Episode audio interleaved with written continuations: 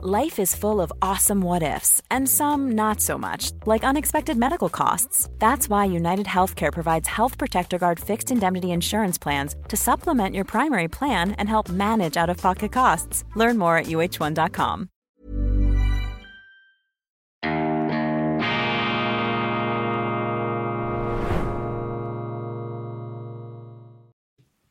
Grüezi miteinander, ganz herzlich willkommen und einen wunderschönen guten Morgen, meine sehr verehrten Damen und Herren, liebe Freunde. Ich begrüße Sie zurück in Zürich zur schweizerischen Ausgabe von Weltwoche Daily, die andere Sicht, unabhängig, kritisch, gut gelaunt am Freitag, dem 12. Januar 2024. Jeder Tag ist ein Geschenk, jeder Tag ist eine Chance. Wir sind aufgerufen, wir sind verpflichtet, meine Damen und Herren, das Beste daraus zu machen. Ich beginne mit einem Live-Read, mit einer gesprochenen Werbeanzeige.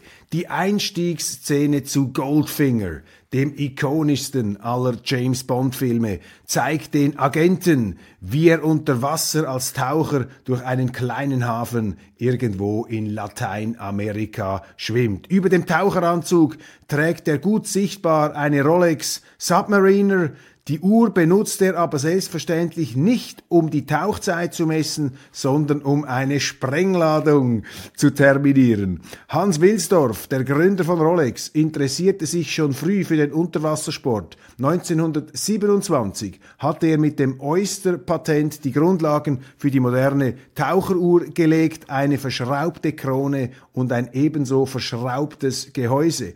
Rolex sollte damit zur prototypischen Marke für Taucher werden.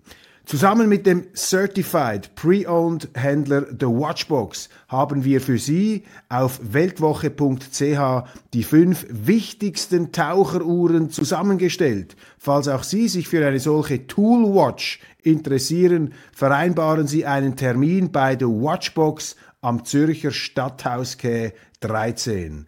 Ende des Live-Reads, Ende der gesprochenen Werbeanzeige. Die größte Krankheit unserer heillosen, unserer rastlosen, unserer atemlosen Zeit ist die Traditionsvergessenheit. Wir bilden uns ein, wir könnten das Rad neu erfinden und alles Gewachsene, alle Wurzeln über Bord werfen. Und das ist für mich die Ursache, der tiefere Grund für viele Übel, die wir heute beobachten können. Man muss wissen, wer man ist, woher man kommt, um auch die Möglichkeiten abzumessen, in die man gehen kann, gehen kann. Natürlich hat der Mensch die Möglichkeit, sich immer wieder neu zu erfinden, selbstverständlich, aber darin steckt oft auch der Absturz, die Hybris, die Selbstvergötterung, die Anmaßung und in der heutigen Gegenwart, so wie ich sie erlebe, ist die Traditionsvergessenheit, ist sozusagen, ist sozusagen der Verlust an Halt, der Boden, der einem unter den Füßen wegbricht, das ist der verursachende Grund für so viele Fehlentwicklungen, die wir sehen, auch in der Schweiz. Nehmen Sie die Europapolitik, nehmen Sie die Sozialpolitik, nehmen Sie die Wirtschaftspolitik.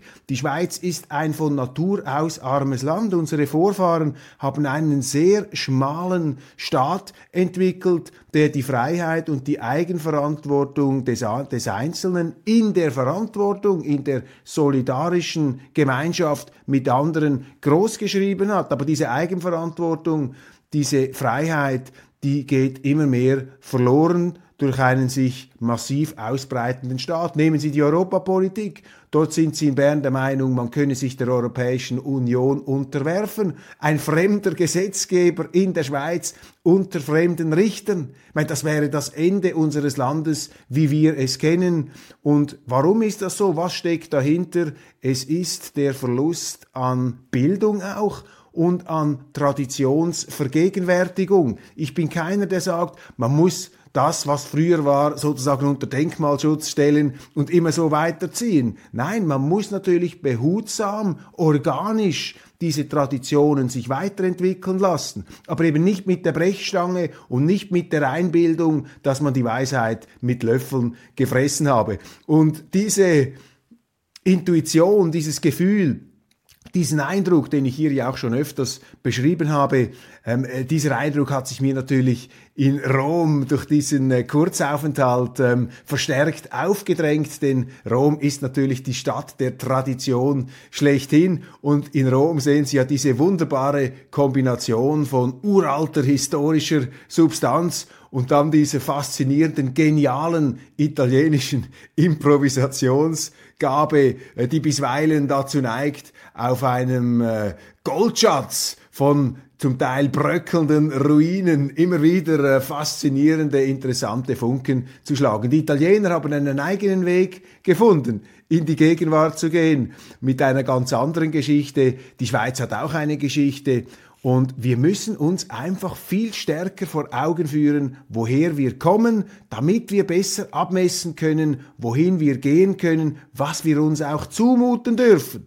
Das, meine Damen und Herren, sind die wichtigen einleitenden Gedanken. Das müssen wir uns auch als Eltern bewusst machen, wenn wir das unseren Kindern weitergeben. Also, meine Damen und Herren, mein Eröffnungskommentar ist zugleich auch ein Appell. Doch jetzt zu den Themen des Tages. Viel Interessantes tut sich da draußen in der Schweiz und auch in der Welt, wobei ich verweise da jetzt schon auf unsere internationale Ausgabe. Alain Berset der frühere Bundesrat, der Corona-General, der Viren, der Vielflieger und auch der Frauenversteher. Er will Generalsekretär des Europarats werden. Er hat zwar gesagt, er wolle erstmal gar nichts tun, hat aber schon während seiner Amtszeit in Straßburg verschiedentlich sondiert und ist im Mai als Bundespräsident in Reykjavik beim vierten Gipfeltreffen des Europarats aufgetreten, wo er den Europarat über den grünen Klee gelobt hat.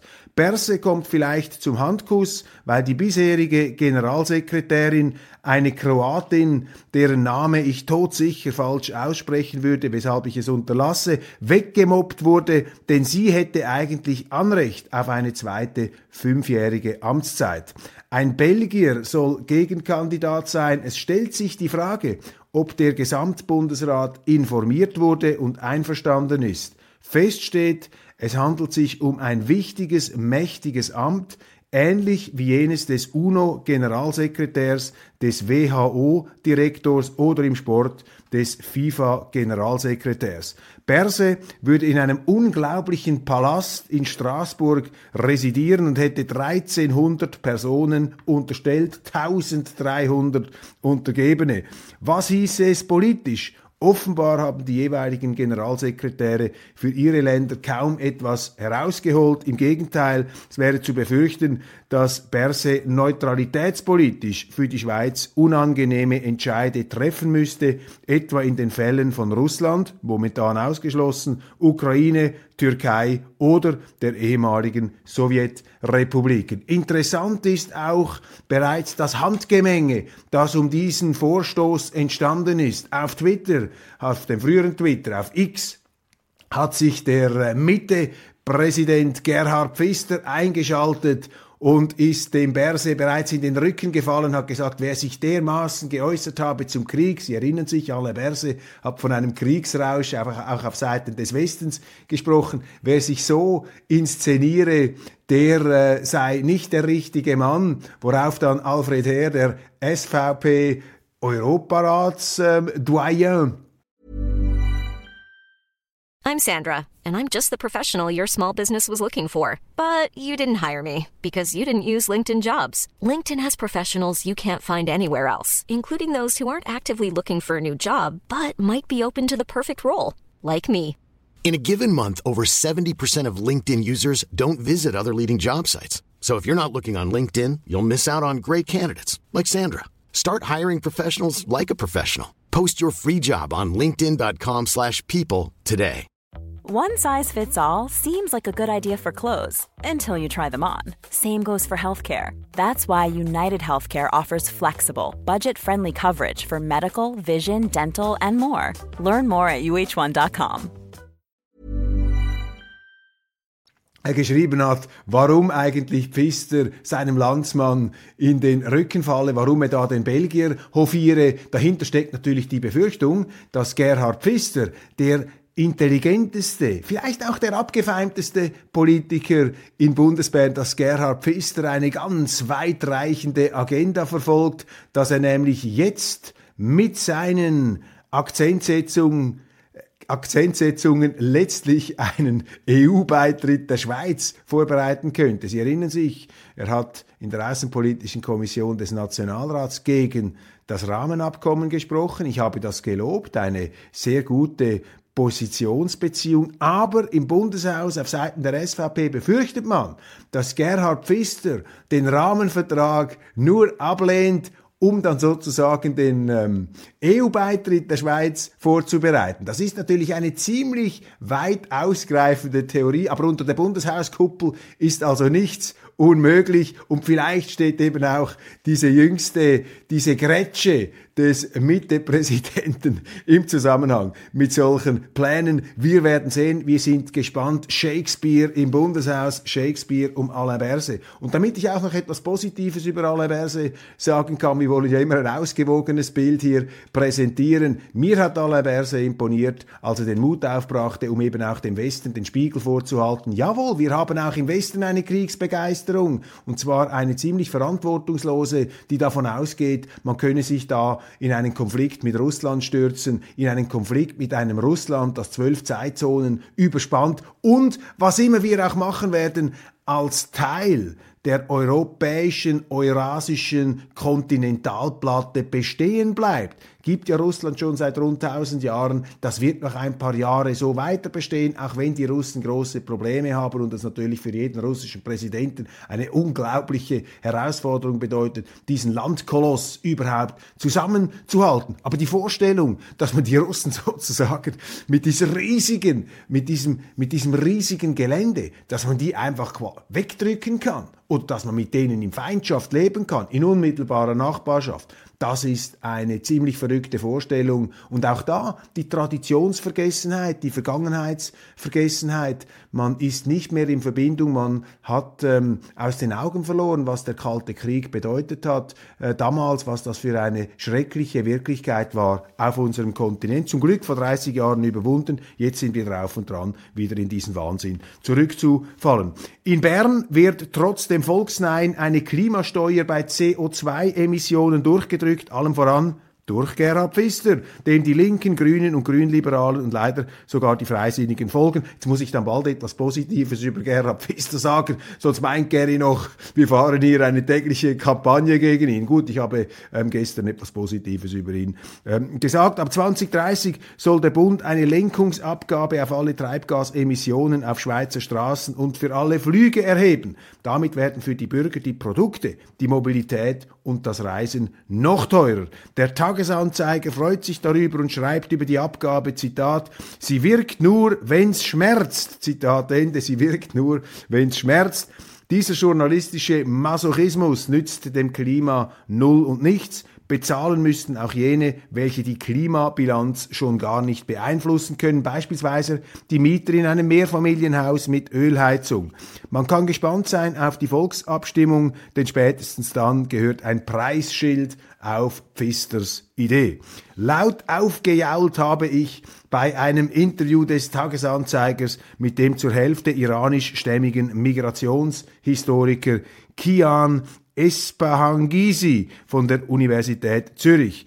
Nicht hauptsächlich wegen der Antworten, die natürlich die Migration schönreden und jede Kritik als Problembewirtschaftung abtun, sondern wegen dieser Aussage der Journalistin Nora Zucker. Zitat. Die Schweiz war lange selbst ein Auswanderungsland und bettelarm, bevor der Aufschwung durch den Finanzplatz und das Sozialsystem kam. Zitat Ende. Meine Damen und Herren, Sie sehen, die Schweiz wurde durch das Sozialsystem wohlhabend. Wie wenn dieses nicht eine Folge, jedenfalls ganz sicher nicht eine Ursache des wirtschaftlichen Aufschwungs gewesen wäre. Offenbar ist manchen Menschen hierzulande nicht mehr klar, dass das umverteilte, den Bürgern als Steuern abgenommene Geld zuerst erarbeitet werden muss. Da haben wir schon wieder diese Traditionsvergessenheit. Es braucht doch elementare Kenntnisse der schweizerischen Wirtschaftsgeschichte, damit wir die wirtschaftspolitischen Erfolgsfaktoren unseres Landes überhaupt erkennen können. Wenn einer sagt, die Umverteilung war da gleichzeitig mit dem Wohlstand, dann ist das einfach eine faktisch falsche, letztlich durch Bildungsverwahrlosung oder ideologische Verblendung verursachte Fehlaussage, eine Irrlehre. Es stimmt einfach nicht. Es ist widerlegbar. Nun, es irrt der Mensch, solange er strebt, aber das sind eben systematische, methodische Irrtümer, die immer wieder wiederholt werden, wieder besseres Wissen, wieder die Erkenntnisse der Wissenschaft, äh, der historischen. Und dies ausgerechnet durch jene, die sich ja einbilden, mit dem Guten, Wahren und Schönen äh, im Bunde zu stehen, vor allem die Journalisten, die ja ähm, an äh, einer gewissen Selbstüberschätzung gelegentlich leiden, wenn sie da mit ihren Privatauffassungen die Menschen behelligen. Immer wenn man glaubt, es gehe in der Stadt nicht mehr Ärger, haut das rot-grün beherrschte Stadtparlament noch einen drauf.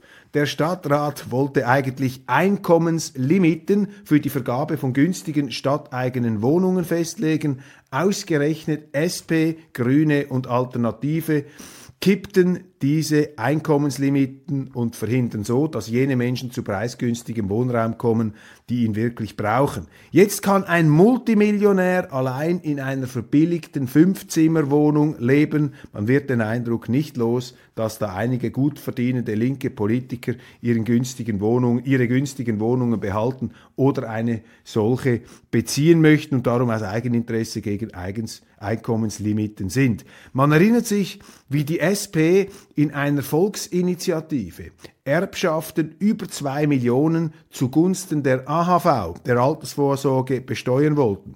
Ursprünglich hatten die Initianten eine Limite von einer Million vorgesehen, doch in der SP-Nationalratsfraktion zeigte sich rasch, dass dort zu viele Millionäre saßen, so dass man sich schließlich auf die zwei Millionen Grenze einigte. Meine Damen und Herren, man muss immer aufs Portemonnaie schauen, auch bei den Linken. Und an solchen Vorstößen sehen Sie eben auch, wie sich die Korruption ausbreitet in diesem städtischen Wohnungsbau, bei den städtischen Landkäufen, bei all diesen Hehlertätigkeiten, könnte man sagen, wo eben Politiker als Mittelsmänner äh, von lebenswichtigen Gütern auftreten, die sie dann an geneigte Kreise verscherbeln. Das ist auch etwas, was man sich in der Schweiz eigentlich nicht leisten kann, weil die Schweiz eben vom Ursprung her ein mausarmes, ein bettelarmes Land ist. Aber daraus hat man nicht die Konsequenz gezogen, dass man als erstes städtischen Wohnraum verteilt hat oder den ähm, Sozialstaat ausgebaut hätte. Ganz im Gegenteil.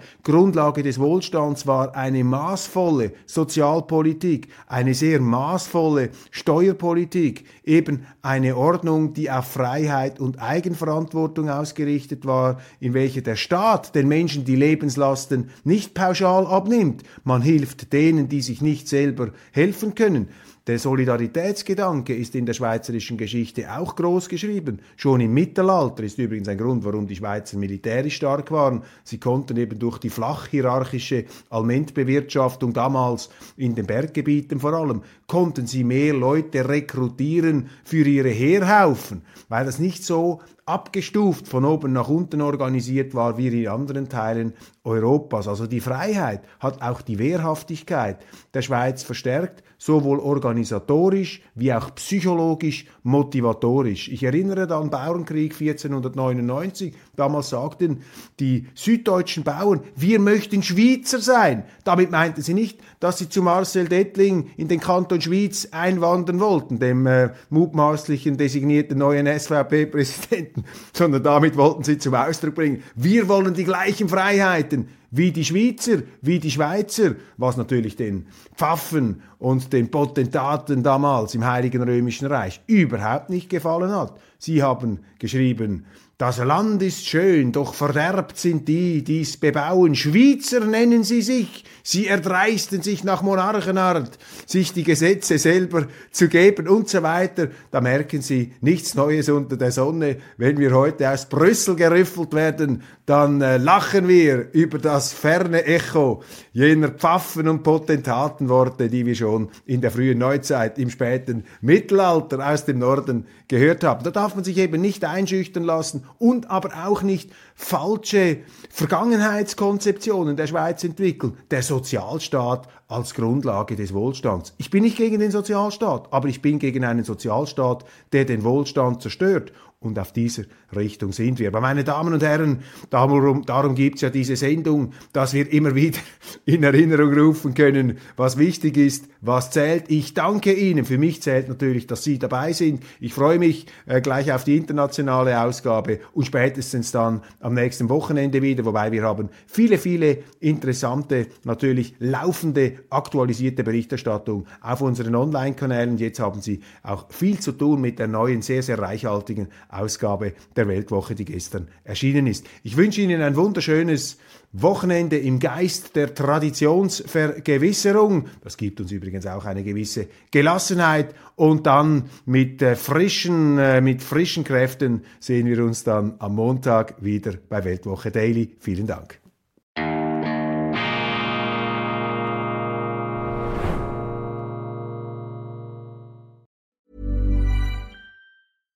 This message comes from BOF sponsor eBay. You'll know real when you get it. It'll say eBay Authenticity Guarantee. And you'll feel it. Maybe it's a head turning handbag, a watch that says it all, jewelry that makes you look like the gem, or sneakers and streetwear so fresh every step feels fly. eBay gets it. So look for the blue check mark next to that thing you love and be confident that every inch, stitch, sole, and logo is checked by experts. With eBay Authenticity Guarantee, you can trust that feeling of real is always in reach. Ensure your next purchase is the real deal. Visit eBay.com for terms.